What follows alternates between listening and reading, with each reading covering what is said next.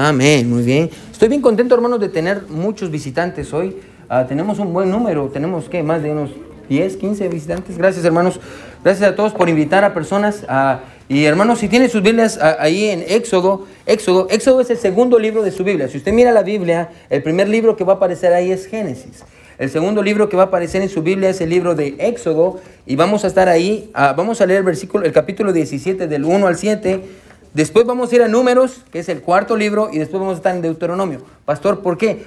Al final usted va a entender por qué. Yo quiero que usted entienda lo que vamos a hablar, porque muchos de ustedes tal vez no, nunca han escuchado esta historia que vamos a ver hoy, uh, pero uh, yo, yo, yo, quiero, yo quiero compartir mi corazón con ustedes hoy, amén. Y, uh, yo creo que es un mensaje que todos necesitamos, amén. así que vaya conmigo a Éxodo. ¿Ya están todos ahí? Amén. Ahora, para los visitantes hay una regla que tenemos en nuestra iglesia. Y la regla es que si usted no dice amén, volvemos a comenzar. Amén. amén. ¿Se da cuenta? Usted, si usted vino por primera vez a nuestra iglesia y dice, wow, ¿por qué los hermanos gritan amén? Porque ya no quieren estar aquí. Amén. Ya quieren salir de aquí. Así que mire lo que dice ahí, Éxodo capítulo 17. Ah, vamos a leer del versículo 1 al versículo 7. Quiero que me siga, quiero que ponga atención de estos detalles. Ya no vamos a regresar aquí, pero yo quiero que usted lo tenga fresco en su mente para cuando yo lo esté predicando. Dice, toda la congregación de los hijos de Israel partió del desierto de Sin por sus jornadas, conforme al mandamiento de Jehová, y acamparon en Refidim. Y no había agua para que el pueblo bebiese. Y altercó el pueblo con Moisés y dijeron, danos agua para que bebamos. Y Moisés les dijo, ¿por qué altercáis conmigo? ¿Por qué tentáis a Jehová? Así que el pueblo tuvo ahí sed y murmuró contra Moisés y dijo, ¿por qué nos hiciste subir de Egipto para matarnos de sed a nosotros, a nuestros hijos y a nuestros ganados? Entonces clamó Moisés a Jehová diciendo, ¿qué haré con este pueblo? Historia real del pastor Ángel Meléndez. Ah, ¿Qué haré con este pueblo? ¿De quién un poco me apedrearán? Me siento tan identificado con Moisés a mí. Ah, y Jehová dijo a Moisés, Pasa delante del pueblo y toma contigo a, de los ancianos de Israel y toma también en tu mano tu vara con que golpeaste el río y ve. He aquí yo estaré delante de ti, ahí sobre la peña de Oreb. Escuche, ponga atención a este detalle porque aquí vamos a, a enfocarnos. Y golpearás la peña, escuche, y saldrá de ella aguas. Y beberá el pueblo, y Moisés lo hizo así en presencia de los ancianos de Israel. Quiero que me siga, ¿sí? Aquí está Moisés, ponga atención, ahorita nos vamos a sentar, hermano, yo sé que están parados. Me, viene, agarra su, su bastón, le pega y sale agua. ¿eh? ¿Lo agarraron todos? Sí. Vaya conmigo a números. Ahora, está en Éxodo, el siguiente libro va a ser Levítico. Y el siguiente libro después de Levítico va a ser Números. Amén. Está Génesis, Éxodo, después está Levítico. El siguiente libro va a ser Números, Números capítulo 20. Números capítulo 20. Ahora, una vez más se encuentran ante la misma situación. Amén. Números capítulo 20. Mire lo que dice el versículo 1. Ah, ¿sí? ¿Ya están todos ahí? si usted mira que alguien tiene problemas buscando, hermano, puede encontrarle ese libro ah, ah, ahí. Usted puede ayudarle a las personas que tal vez están teniendo dificultades. So, mire lo que dice. Dice, llegaron, versículo 1, dice, llegaron los hijos de Israel, toda la congregación al desierto de Sin en el mes primero, y acampó el pueblo en Cádiz, y ahí murmuró María, y ahí fue sepultada. Y dice versículo 2, y porque no había agua para la, la congregación, se juntaron contra Moisés y Aarón. Y abrió el pueblo contra Moisés diciendo, ojalá hubiéramos muerto cuando perecieron nuestros hermanos delante de Jehová. Otra vez, esta es la segunda vez que están quejándose porque no tienen agua. Versículo 4, ¿por qué hiciste venir a la congregación de Jehová a este desierto para que muramos aquí nosotros y nuestras bestias? ¿Y por qué nos has hecho subir de Egipto para traernos a este mal lugar? No es lugar de cementera, de higueras, de viñas, ni de granadas, ni aún de agua para beber.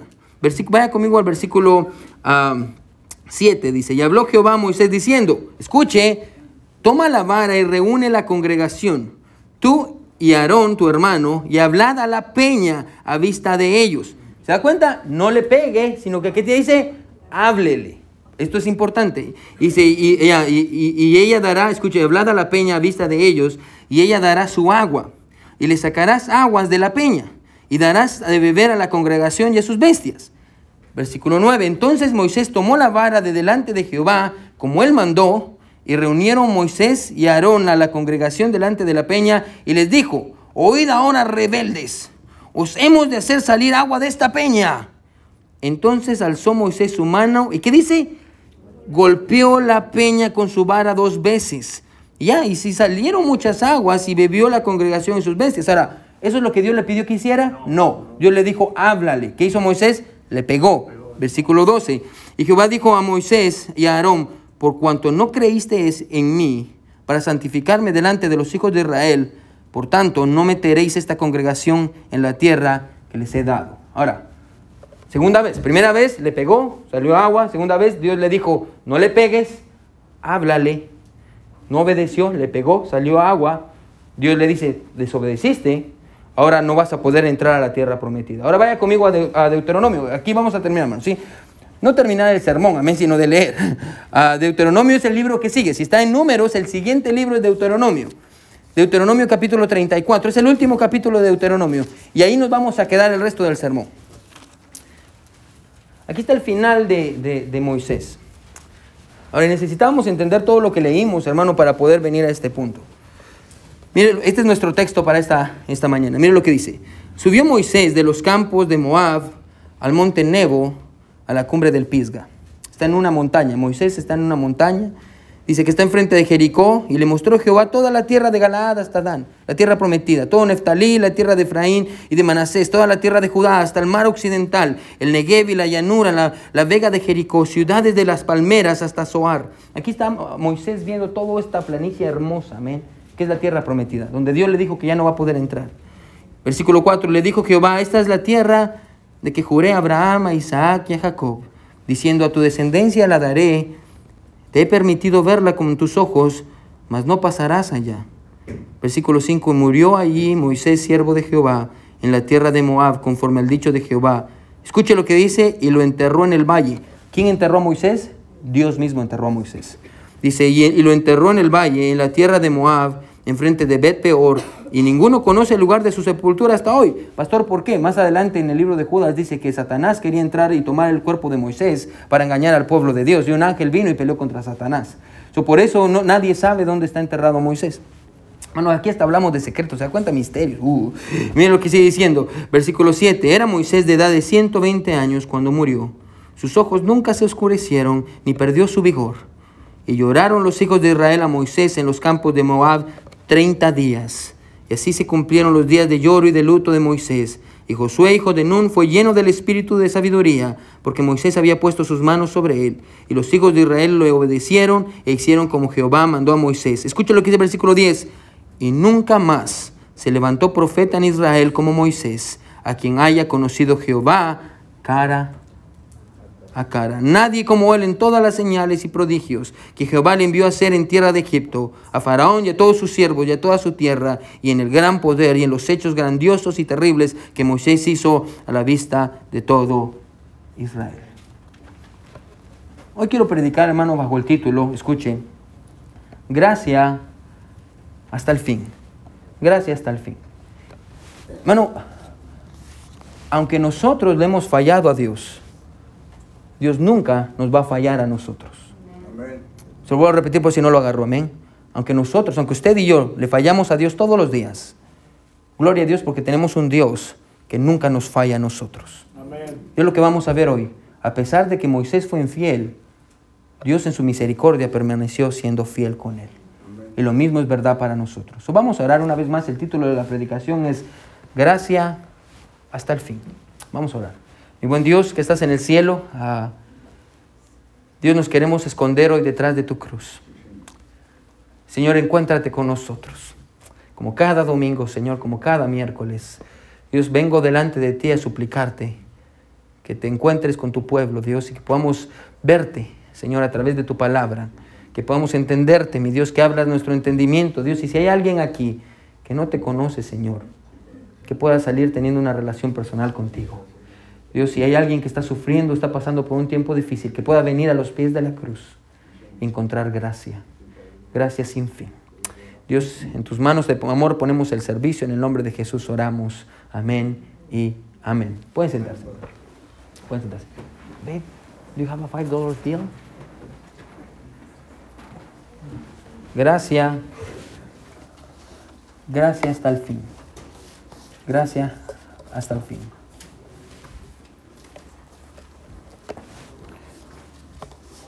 Se me olvidó traer mi, ilustración. or any dollar, like ten dollars or, oh, well, yeah. Okay. Iba a ser uno de 100 dólares, hermano, pero tiene que entender que, que porque soy pastor soy pobre. uh, ¿Quién quiere este billete de un dólar? Que muy bien, Ivan. Muy bien. Este, Ivan es mi muchacho, man. muy bien, Ivan. Este, Ivan está despierto. Man. Uh, Ivan es nuestra uva más gorda y jugosa de la iglesia. No van a entender eso si no fueron a Nueva York con nosotros. Pero uh, un billete de un dólar. Me iba a usar uno de 20, pero se me olvidó traerlo. Man. Uh, cierto orador en cierta ocasión, cierto predicador, amén, estaba dando una charla, escuche, a las personas. Y tomó un billete de un dólar, amén, así como este, y le dijo a la congregación, a las personas, así como yo lo estoy haciendo, ¿quién quiere el dólar? Y la gente levantó las manos y dijo, yo, yo quiero el dólar, amén. Así que uh, le dijo, ok, yo le voy a dar este dólar a la persona que levantó la mano, pero primero voy a hacer lo siguiente. Agarró el dólar y lo arrugó, amén. Escuche. Y de ahí lo desarrugó y volvió a decir, ¿quién quiere este dólar? ¿Quién quiere este dólar? Muy bien, muy bien. Okay. Y lo agarró, lo arrugó, lo tiró al suelo se paró encima del dólar, lo levantó una vez más y volvió a preguntar, ¿quién quiere el dólar? ¿Quién quiere el dólar? Todavía lo quiere la misma persona, ¿amén? Ahora, el hombre dijo lo siguiente, mis amigos, les dijo, todos han aprendido una lección muy valiosa. No importa lo que le hice al dinero, escuche, todavía lo seguían queriendo. ¿Por qué? Porque aunque estaba arrugado y pisoteado, escuche, el dinero todavía tenía el mismo valor. ¿Amén?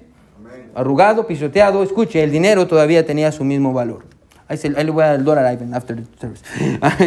Um, bueno, muchas veces, escuche, en nuestras vidas, por situaciones, circunstancias, errores, fracasos, bueno, somos arrojados, arrugados, aplastados por las decisiones que hemos tomado, por las circunstancias que se, nos, se nos presentan, bueno, porque la vida es dura, porque las cosas uh, no son fáciles y, hermano, y a veces llegamos a un punto, hermano, en el que sentimos que no tenemos ningún valor. Bueno, y sentimos que no valemos nada, sentimos que hemos fracasado y, y, aquello que usted le prometió a Dios que nunca iba a volver a hacer, lo volvió a hacer. Y, y, usted se siente miserable y se siente vacío y usted dice, ¿por qué? ¿Por qué Dios? ¿Por qué me siento mal? No valgo nada. Ahora déjeme decirle, hermano, en esta mañana, uh, que no importa lo que haya sucedido, lo que va a suceder, hermano, delante de Dios, usted y yo, hermano, nunca vamos a perder nuestro valor. Nunca perdemos nuestro valor. Hermano, incluso, escuche, si sentimos que hemos fracasado. Hace un tiempo, hermano, leí un libro, uh, estaba pasando por un tiempo muy difícil en mi vida uh, con mi esposa y mi familia, y leí un libro, hermano, que ha sido de mucha bendición, que dice, a veces se gana, a veces se aprende. Amén. Además, eh, es John Maxwell el que lo escribió.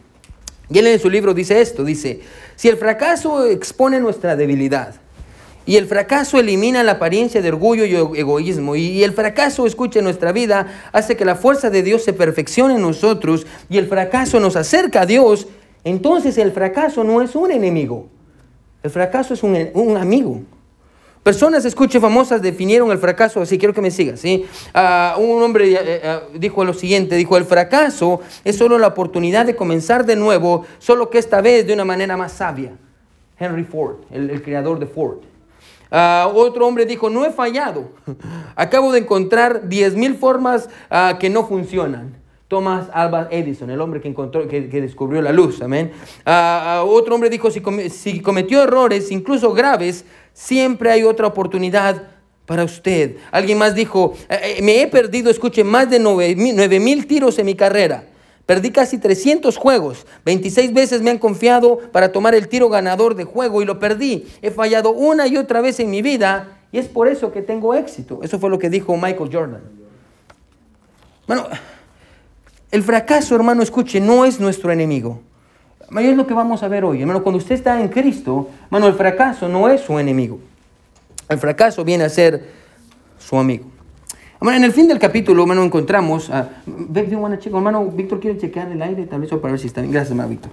En el final del capítulo, hermano, escuchen Deuteronomio, creo que me siga. Encontramos que nunca se levantó otro hombre como Moisés, quien haya tenido el privilegio, hermano, tan grande de ver cara a cara a Dios. ¿sí? Y, y, realmente no lo vio cara a cara porque si no hubiera muerto, pero Dios le dejó ver una parte de su gloria a Moisés. Ya, porque Dios amaba a Moisés y Dios ama a Moisés. Nadie como él, dice la Biblia, en todas las señales y prodigios que Jehová hizo a través de él en la tierra de Egipto. Hermano, con el poder de Dios sobre él, hermano, y con su vara, libertó al pueblo de Israel. Amén. Partió el mar rojo ah, para que el pueblo pasara adelante ah, y, los, los carros de Faraón quedaron enterrados atrás. Ah, probó delante de todo Egipto que Dios es el Dios de Israel, el Dios verdadero delante de los dioses falsos, de los magos. Se recuerda con la, con la serpiente, cuando tiró, una, eh, tiró su vara y se convirtió en serpiente. Los magos de Faraón también hicieron lo mismo, pero la serpiente de Moisés se comió a las otras serpientes.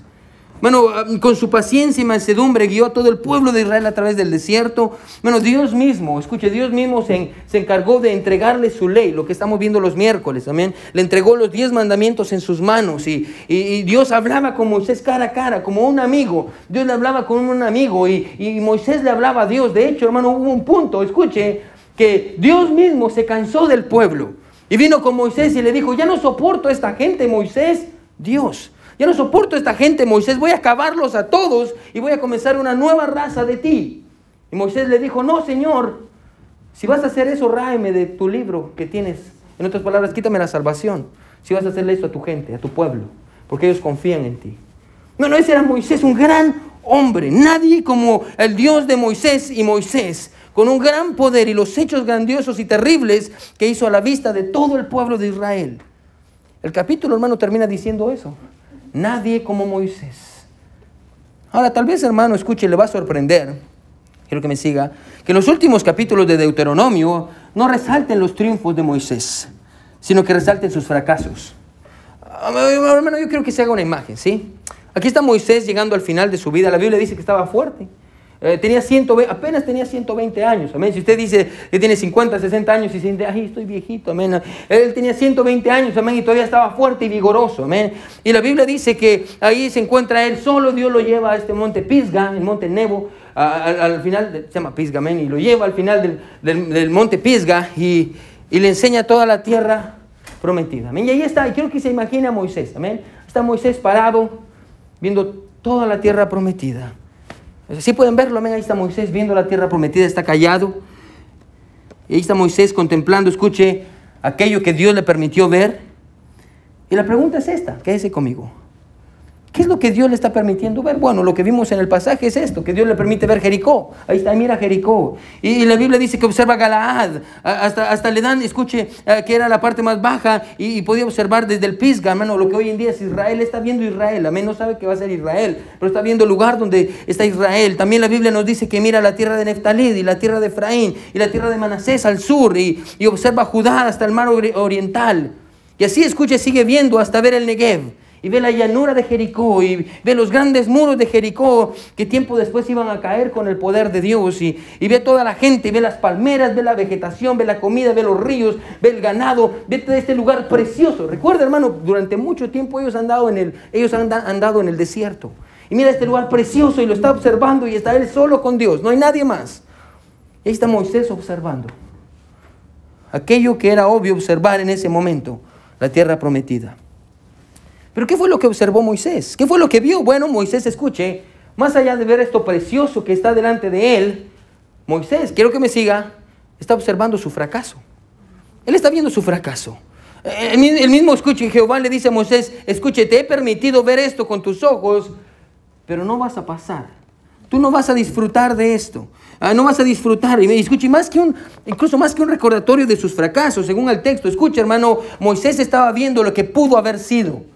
Bueno, si está escribiendo, escriba esto. Si Moisés está viendo lo que pudo haber sido, lo que él, pudo haber tenido, lo que él pudo haber obtenido si hubiera obedecido antes a Dios. Está viendo, Dios le está permitiendo ver lo que pudo haber sido. Él está viendo lo que perdió. Él está viendo bueno, un recordatorio, escuche, de que no logró cumplir con todo lo que Dios tenía planeado para su vida. Hermano, déjeme preguntarle algo. ¿sí? ¿Usted cree que Dios no quería que Moisés entrara a la tierra prometida? Sí, Dios quería que entrara a la tierra prometida. Por eso lo llamó cuando estaba huyendo en el desierto a través de, una zarza ardiendo. Dios quería que él viera la tierra prometida. Dios tenía planes para su vida. Dios quería que él hiciera algo grande. Dios quería eso. Pero su pecado le impidió entrar. Y él está observando, escuche, todo lo que Dios tenía para su vida y él no pudo obtener. Moisés está solo, parado en lo más alto del monte Pisga, contemplando lo que pudo haber sido. Y se imagina Moisés pensando, hermano, lo que, lo que pudo haber sido mi vida si hubiera obedecido a Dios. Lo que pudo haber sido, escuche, mis hijos, y si, los hubiera, eh, viendo cómo sus hijos se destruyen, ya lo estoy aplicando a su vida, viendo eh, sus hijos y decir, ¿cómo hubiera querido llevarlos a la iglesia cuando eran pequeños? Ahora están destruyendo su vida. ¿Cómo hubiera querido a que un pastor viniera y cómo hubiera querido hacerle caso a mamá y a papá? observando lo que pudiera haber sido, escuche, eh, si usted hubiera traído a sus hijos a todos los servicios, si usted hubiera hablado con sus hijos, si usted hubiera llevado a sus hijos a las actividades, si hubiera dejado que el pastor y, Brother David tuvieran influencia en su familia, eh, si yo lo hubiera hecho, ahora están destruidos. Si yo hubiera hecho eso antes, lo que pudo haber sido de mi vida si tan solo hubiera obedecido a mis padres cuando me decían, hey, no salga por ese lugar, no haga esas cosas. Cuando me decían, no salgas con esos muchachos, te van a destruir. Y yo decía, ah, mom, you don't know. Cuando me decían, no vayas con esos amigos, esa jovencita no te conviene, ese jovencito no te conviene. Hermano, no lo haga, hermana, no lo haga. Lo que pudo haber sido de mi matrimonio, si tan solo hubiera sido el líder que Dios quería que yo fuera. Si tan solo hubiera tomado a mi esposa y hubiera sido un hombre de verdad, no uno de esos machos que realmente no son machos, que solo sirven para pegarle a las mujeres, insultarlas y tratarlas como que fueran un objeto. Un hombre de verdad no hace eso. Un hombre de verdad es aquel que cuida a su esposa y ve por su esposa y la toma y la quiere y la guía por el camino correcto, que es el camino del Señor. Si tan solo hubiera hecho eso, no hubiera perdido mi matrimonio. Si tan solo hubiera hecho eso. Si tan solo hubiera orado con mi familia. Si tan solo cuando mis hijos eran niños, yo hubiera tomado mis hijos y hubiera entrado a su cuarto y decirles, voy a orar por ustedes. Ahora están grandes y quiero invitarlos a la iglesia y me dicen, Mom, I don't have time. No quiero ir a la iglesia. Si tan solo lo hubiera hecho cuando eran niños. Lo que pudo haber sido mi matrimonio. Lo que pudo haber sido mi familia si no hubiera cometido el error que cometí. Lo que pudo haber sido mi vida si no hubiera caído en ese pecado. Lo que hubiera podido alcanzar si tan solo, escuche, no hubiera fracasado. Pastor, pastor, pero lo hubiera no existe. Yo sé, hermano Víctor, la, mujer lo hubiera. pero lo hubiera no existe. Hermano, escuche, déjeme decirle con la autoridad de la palabra de Dios que en este punto el hubiera no existe como un hecho real en la vida de Moisés, pero sí como un cruel recordatorio de sus fracasos. El hubiera, hermano, sí existe, como un recordatorio en su mente de lo que no pudo ser. Y tal vez usted diría, pastor, pastor, deténgase por unos momentos, pastor, usted está hablando de Moisés. Ah, Dios mismo lo enterró, pastor. El mismo pasaje dice que no se levantó otro hombre más grande que él, que haya visto a Dios cara a cara. Dios lo trataba de una manera especial. Pastor, el pueblo lo lloró por 30 días. 30 días lloraron a Moisés por el gran hombre que él fue. Pastor, ¿qué fue lo que hizo para que Dios no lo dejara entrar? Bueno, según los textos que leímos antes, por eso era necesario leerlos, Dios no lo dejó entrar a la tierra prometida porque le pegó a una roca. ¿Ah? ¿Sí? Escuche, ponga atención, esto es importante, quédese conmigo. Tomó una vara, escuche, se acercó a la piedra y le pegó. Agua salió de ella. Pastor, ¿y por eso Dios no lo dejó entrar a la tierra prometida? Por eso, y tal vez se pregunta eso en su mente. Ah, porque, hermano, honestamente, hermano, usted y yo, no sé si ha leído ese pasaje, no parece una gran cosa, ¿verdad? ¿Es desobediencia? Sí, a mí es desobediencia. Pastor, pero Dios podría haber tenido misericordia. ¿Qué, ¿Por qué era, qué era tan delicado? ¿Qué, tenía que ver esta roca? ¿Qué significaba esta roca? ¿Por qué era tan importante que con el hecho de que cuando Moisés Dios le dijo a Moisés, quiero que le hables, y Moisés le pegó, Dios se enojó tanto y le dijo, ahora no vas a entrar a la tierra prometida? ¿Qué hay de especial con esta roca? ¿Qué, qué hay de especial con esto? ¿Por qué Dios no lo dejó entrar a la tierra prometida por esto? Bueno, bueno, usted tiene que entender el contexto. Quédese conmigo. Cuando Dios sacó al pueblo de Israel, llegaron al punto en el que no tenían agua. Quédese conmigo. Y la gente de Israel estaba murmurando y quejándose. No tenían agua. Dios le dijo, toma esta vara y pégale a la piedra. Y cuando le pegó la primera vez, abundante agua salió. Escuche, abundante agua, agua suficiente para saciar la sed del pueblo. Y todo el pueblo ah, tomó de esa agua. Era, era agua demasiada y suficiente. Así que Moisés hizo caso y, le pegó y suficiente agua salió para, que la gente bebiera. Ahora, hermano, esto fue un milagro grande. yo no sé cuándo fue la última vez, escuche que usted le pegó una roca y salió agua de ella suficiente para saciar la sed de aproximadamente 3 millones de personas, que era la cantidad de personas que estaban ahí. sin contar los niños y las mujeres, amén, y, y los animales. Pero la importancia, escuche, de este milagro no radicaba en el hecho de saciar la sed del pueblo de una manera sobrenatural. Ponga atención, escuche, ¿por qué era tan importante esta piedra? Le voy a decir por qué, quédese conmigo. Porque esta piedra era una imagen. Y detrás de la piedra había un mensaje que, Jesús, que Dios quería dar. Escuche, esta piedra estaba apuntando a Jesús. ¿Ah? Sí, esta piedra estaba apuntando a Jesús. Quédese conmigo. Bueno, la roca estaba delante de Israel como un día, escuche, Jesús iba a estar delante del pueblo. Se recuerda, Jesús se paró delante de los saduceos y los fariseos, se paró delante del concilio, se paró delante del pueblo que gritaba, crucifíquenlo. Y así como Moisés, escuche, golpeó la roca, todos ellos golpearon a nuestro Señor Jesucristo. Y en ese momento, escuche, cuando golpearon a Jesús al punto de matarlo, como con la roca, agua viva salió de él. Agua viva salió de él. Cuando Jesús murió y dio su vida por nuestros pecados, que era necesario que Él muriera, en ese momento en el que Él murió, que estas personas lo mataron, como cuando Moisés le pegó a la roca, agua viva salió de Él, suficiente para saciar nuestro, nuestra sed de significado en el mundo. Eso era lo importante, no, eso era lo importante de esta roca. Era una imagen de Jesús. Bueno, apunta ahí en su Biblia, no vaya ahí, pero primera de Corintios 10:4. Apúntalo en su Biblia. Dice, y todos bebieron de la misma bebida espiritual, porque bebían, escuche, de la roca espiritual que los seguía, y la roca era Cristo. Cristo era esa roca. Cristo era, bueno, toda esa generación muere y se levanta una nueva generación. Quiero que me siga. Y otra vez están sedientos en el desierto. Y otra vez como sus padres vienen a quejarse con Moisés y a murmurar en contra de él. Y Dios escuche, se le vuelve a aparecer a Moisés, quiero que me siga, y le dice, Moisés, escuche, esta vez no le pegues a la roca, esta vez háblale. ¿Por qué? Escuche, porque Jesús fue golpeado y muerto solo una vez para perdonar los pecados de la humanidad. Por eso Dios le dice a Moisés, no golpee la roca, esta vez simplemente háblale. ¿Por qué? Porque escuche, una vez usted es salvo, escuche, Él no tiene que volver a morir por usted para poder tener perdón de pecados. Usted simplemente tiene que acercarse a Él y decirle, hey, sálvame. No tiene que golpearlo, tiene que hablarle. Amén. Esa es la idea. Jesús murió una sola vez y eso fue suficiente para cubrir nuestro pecado. Bueno, y hoy solo necesitamos hablarle para que nos dé todo lo que necesitamos. Bueno, iglesia, déjeme hacer una aplicación bien corta aquí. Vayan a la roca que es Cristo. Bueno, cuando, tenga problemas, como el pueblo, hermano, vaya a la roca. Hermano, cuando escuche, cuando no sepa qué hacer, vaya a la roca. Bueno, vaya a la roca cuando necesite un refugio, eh, cuando necesite gracia porque le falló a Dios e hizo lo que usted no tendría que hacer. Bueno, vaya a la roca que es Jesús para encontrar gracia, perdón de pecados, ser restaurado. Escuche, lo más importante, encontrar salvación del infierno. Vaya a la roca que es Jesús. Lo único, hermano, que hoy tenemos que hacer es hablarle. Porque Jesús ya murió por nosotros.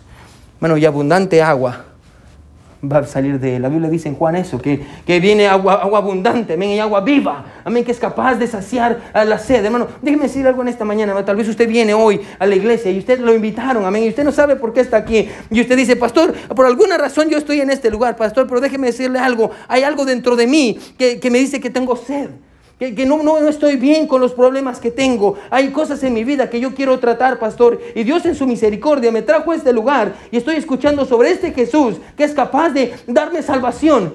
Pastor, yo lo necesito en mi vida. No se vaya de aquí sin hablar con Jesús.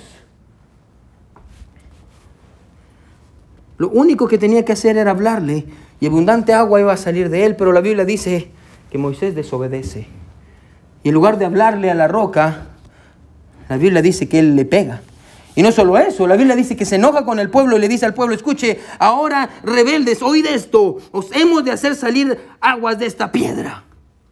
Y en lugar, escuche, de confiar en el poder de Dios, él tomó el poder de Dios en sus propias manos y le pegó a la piedra otra vez. Y sí salió agua una vez más. Y tal vez usted dice, pastor, pero pareciera que todo salió bien. No. Dios le dice a Moisés, escuche, a causa de tu incredulidad, no vas a entrar a la tierra prometida. Y la generación antes de él tampoco pudo entrar a la tierra prometida por su incredulidad. No quiero que me sigan esta mañana, sí, quiero que me sigan.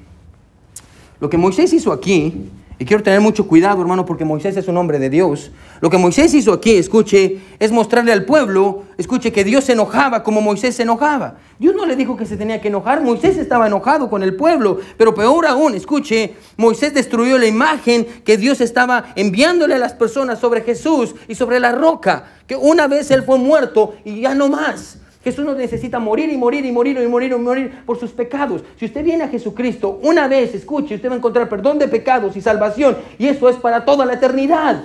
Jesús nos prometió vida eterna. ¿Cuándo comienza la vida eterna? ¿Cuando morimos? No, ya somos personas eternas. En el momento en el que usted acepta a Jesús, la Biblia dice que usted tiene vida eterna y no va a perecer jamás.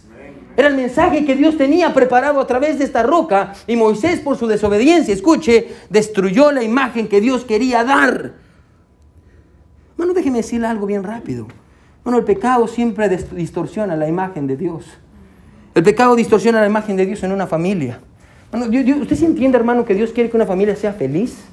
Y que vengan todos a la iglesia y que sirvan a Dios y que estén juntos y que no se estén peleando y que el esposo ame a su esposa y que su esposa respete a su esposo y que sus hijos crezcan bajo eh, la sumisión y la responsabilidad y el respeto de sus padres. ¿Sí entiende eso? Eso es lo que bueno, Dios no, nunca intentó, escuche, para la familia, que se anden peleando como gatos todo el día, que los hijos anden desobedeciendo a sus papás. Dios no quiere eso. Dios no, ese nunca fue el plan de Dios para la familia, pero el pecado destruye la imagen que Dios quiere dar. Destruye la imagen, eh, destruye la imagen de Dios para la familia o para el matrimonio. Dios nunca creó el matrimonio para que fuera un, infierno, para que la gente diga, ay, pastor, ya no soporto a mi esposo, ya no soporto a mi esposo. Dios nunca creó el matrimonio para eso. Bueno, Dios creó el matrimonio para que sea un pedacito de cielo en la tierra, para que usted sea feliz y usted diga, yo amo mucho a mi esposa y estoy agradecido con Dios por ella, y ella diga, yo amo mucho a mi esposo y estoy feliz de estar con él. No somos perfectos, pero así nos amamos. Dios creó el matrimonio para eso. Bueno, el pecado distorsiona la imagen de una vida, de una iglesia. Bueno, no escuche. En este lugar, hermano, todos somos, si usted nos acompaña por primera vez, en este lugar, le voy a decir desde ya, todos somos pecadores. Amén. Voy a preguntar, voy a decir otra vez. En este lugar todos somos pecadores. Amén.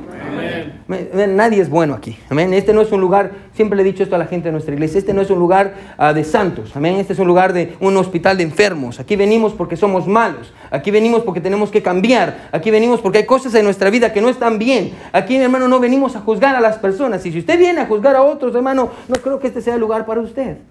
Porque aquí todos somos pecadores, todos estamos intentando luchar con cosas y ganar cosas, es eh, lo que somos, amén. Ah, no, no es un lugar perfecto, pero el pecado, escuche, si permitimos el pecado, Dios va a destruir la iglesia. El pecado destruye la iglesia. El pecado es, escuche, capaz de distorsionar la imagen que Dios quería darle a su pueblo, como lo vimos en el pasaje. Así que aquí está Moisés, parado en el monte Pisga, escuche, viendo su fracaso, considerando lo que pudo ser y no fue, recordando con dolor el hubiera, sintiéndose miserable por lo que hizo, deseando despertar de ese sueño. ¿Alguna vez usted ha estado ahí? Donde usted dice, fallé, pastor, fallé. Y ahí mientras está parado, escuche, junto a Dios, porque recuerde, Dios está con él, los dos están solos en el monte, está viendo todo, mientras está parado junto a Dios, Dios le dice algo a Moisés. Miren lo que dice el versículo 4. Ya vamos a terminar. ¿Sí está conmigo? Amén. Estamos en el capítulo 4, 34 de Deuteronomio. Miren lo que dice el versículo 4. Y le dijo Jehová, escuche lo que dice, y me encanta, hermano, subraya este pasaje, este pasaje. Dice, esta es la tierra de que juré a Abraham, a Isaac y a Jacob, diciendo, a tu descendencia la daré. Te he permitido verla con tus ojos, mas no pasarás a ella. Ahora, escuche. Miren lo que Dios le dice. Moisés, esta es la tierra que yo le dije a Abraham hace muchos años en Génesis. Yo te voy a dar una tierra. Yo lo saqué del lugar donde estaba y le di este lugar. Esta es la tierra que yo juré a Isaac, que yo juré a Jacob. Moisés, esta es la tierra por la que tanto has esperado Quiero que me siga, sí, hermano, escuche. Incluso, ponga atención, incluso cuando Moisés había fallado, eh, desobedeciéndole a Dios, incluso cuando por su pecado la imagen de, que Dios quería enviarle a su pueblo se distorsionó, e incluso cuando el pueblo de Israel le había fallado a Dios una y otra vez, en el pasaje, hermano, es muy claro ver que Dios nunca le falló a su pueblo. Bueno, lo, que le estoy diciendo, escuche, hermano, aquí es que a pesar de que Moisés sabía que no iba a entrar a la tierra prometida, Dios le permitió verla para darle un mensaje antes de su partida. ¿Cuál era el mensaje? Escuche, ponga atención, que aunque Moisés ya no iba a estar con el pueblo de Dios, Dios todavía, escuche, iba a ser fiel a su promesa, iba a llevar al pueblo a la tierra prometida. Aunque el líder de Dios no estuviera, Dios todavía iba a ser verdadero y fiel con su pueblo. Incluso, hermano, escuche, él sabía, me, encanta, que aunque él sabía que aunque él no podía, escuche, ir con el pueblo, Dios no iba a abandonar el pueblo. Él sabía que Dios haría, escuche, lo que él no podía hacer. Eh, Moisés ahora sabía que Dios iba a cuidar de su familia, incluso cuando él no estuviera ahí. Él sabía que Dios iba a usar a Josué. Manuel sabía, ponga atención, y lo que me encanta, Manuel él sabía que Dios no lo iba a definir por, sus fracasos. Y aquí, y, y que aquella tierra prometida que representaba sus fracasos, al mismo tiempo representaba la fidelidad de Dios para él. No, escúcheme. Lo que usted ve como fracasos en su vida, hermano, al mismo tiempo representan la fidelidad de Dios. Pastor, ¿por qué? Quiero que me siga. Aquí está Moisés, aquí está Dios hablando con Moisés. Y básicamente es lo que le está diciendo Dios a Moisés. Moisés, escuche, aunque tú fallaste, aunque tú hiciste todo lo que hiciste, Moisés, el plan de Dios, mi plan para mi pueblo, no ha cambiado. Es lo que le está diciendo, aunque tú fracasaste, Moisés, aunque tú hiciste eso, ya no vas a ver la tierra prometida, ya no vas a entrar así. Aunque tú cambiaste, Moisés, yo no he cambiado. Y porque yo no he cambiado, escuche, mi plan para ti y para mi pueblo sigue siendo el mismo. Sigue siendo el mismo. Bueno, lo que usted ve muchas veces como sus fracasos, al mismo tiempo representan la fidelidad de Dios para usted. Bueno, tal vez usted en esta mañana dice, pastor, yo he fracasado en mi matrimonio. Pastor, yo, yo, yo he vivido una vida que no debería de vivir. Pastor, usted no sabe lo que yo he hecho. Pastor, usted no se imagina lo que yo le hice a mi mamá, a mi papá, a mi esposo, a mi esposa. Ah, pastor, usted no sabe ah, cómo yo he fracasado en esta relación. Ah, pastor, yo he cometido pecados graves. Pastor, ¿cómo es posible que estos fracasos que yo le estoy diciendo hoy también representen la fidelidad de Dios para mi vida? No, es posible, escuche, porque creo que me siga como con Moisés. Aunque usted ha cambiado, aunque usted le ha fallado a Dios, hermano, el plan de Dios para usted, escuche, no ha cambiado para nada. Bueno, a pesar de que usted cambie, hermano, y usted le falla a Dios, a pesar que usted haga las cosas que usted ha hecho, hermano, déjeme decirle algo en esta mañana. Y si no se recuerda de nada más, recuérdese de esto. Aunque yo le falle a Dios, aunque yo le haya pecado y haya cometido esto tan malo, Dios sigue siendo el mismo. Dios no falla y Dios sigue teniendo un plan para mi vida. Y Dios me puede dar un nuevo comienzo cada vez que yo venga delante de Él. Porque el plan para Dios, el plan de Dios para mí no cambia. Dios todavía es fiel. Dios todavía, hermano, permanece fiel en su matrimonio. Dios permanece fiel en su vida, ah, con su familia, en su hogar, ah, con sus hijos. Dios todavía permanece ah, fiel. Bueno, lo que Moisés vio no solo fueron los fracasos de su pasado, Moisés también vio la esperanza de un nuevo futuro. ¿Por qué? Porque Dios no había terminado con el pueblo de Israel. ¿Qué es lo que Dios le está diciendo a Moisés? Moisés, este es tu fin. Hasta aquí vas a llegar, Moisés. Pero, escuche, yo no he terminado con mi pueblo. Dios no había terminado con su pueblo. Hermano, déjeme decirle algo en esta mañana. Dios no ha terminado con usted. Pastor, ¿cómo sabe que Dios no ha terminado conmigo? Porque usted todavía está vivo. Dios todavía tiene un plan para usted. Dios tiene un plan para sus hijos. Dios tiene un plan para su matrimonio. Dios tiene un plan para su vida. Hermano, no desperdicie su vida. Dios tiene un plan para usted. Dios quiere usarlo. Dios quiere hacer algo grande con usted. Si tan solo usted es obediente y usted se somete a la voluntad de Dios y no comete fracasos y no destruye su vida cediendo al pecado, Dios quiere hacer algo con usted. Bueno, Dios no ha terminado con usted. No importa, hermano, es una gran verdad. Hermano, nosotros pecamos como hombres, pero Dios perdona como Dios.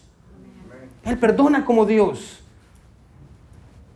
Aquello que usted ve como fracasos en su vida, al mismo tiempo representa la fidelidad de Dios para usted. Bueno, recuerda lo que yo le dije al principio. Aunque yo le he fallado a Dios, Dios nunca me va a fallar a mí. Porque su plan sigue siendo el mismo. Y a pesar de que yo cambio, a pesar de que yo me caigo en el camino, Dios sigue siendo el mismo. Y aquello que nosotros llamamos fracasos, hermano, escuche, Dios lo ve como oportunidades para mostrarnos su fidelidad. Bueno, ¿cómo está usted en esta mañana? ¿Cómo está usted? ¿Ha fracasado? Tal vez usted está aquí y dice, yo necesito una nueva oportunidad. Y así como Moisés, yo estoy viendo hoy, pastor, mis fracasos. Y veo lo que yo he hecho. Y yo vi, pastor, he visto el, de, el desastre que tengo en mi vida, pastor. Pero ahora, pastor, veo que Dios quiere darme una nueva oportunidad. Si yo me someto a Él, si yo me humillo a Él, Dios quiere usar mi vida. Que Dios nos ayude a todos a poder someternos a, a su voluntad y entender, escuchen, que con Dios hay gracia hasta el fin. Hay gracia hasta el fin. ¿Usted necesita de esa gracia? Todos con sus ojos cerrados y cabeza inclinada, nadie viendo. Con Dios hay gracia hasta el fin. Nadie viendo, todos con sus ojos cerrados y cabeza inclinada. ¿Quiénes dirían en esta, en esta mañana, Pastor, Pastor Dios me habló? Pastor, yo necesito gracia, Pastor. Pastor, ore por mí. Levante su mano si Dios le habló, yo quiero orar por usted. Gloria a Dios, gloria a Dios, gloria a Dios, gloria a Dios. ¿Quiénes dirían en esta mañana, Pastor? Si yo muriera hoy, yo no sé a dónde iría mi alma, Pastor. Yo no estoy 100% seguro de ir al cielo, Pastor.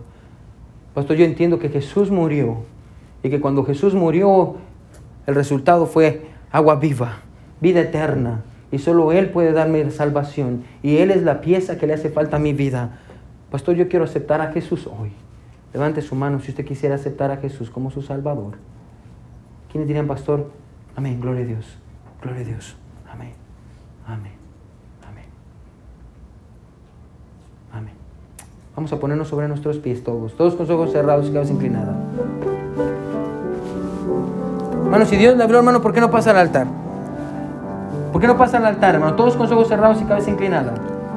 ¿Por qué no pasa al altar, hermano, y se arrodilla aquí? Bueno, no se queda ahí, venga al altar. Si Dios le habló, hermano, ¿por qué no viene?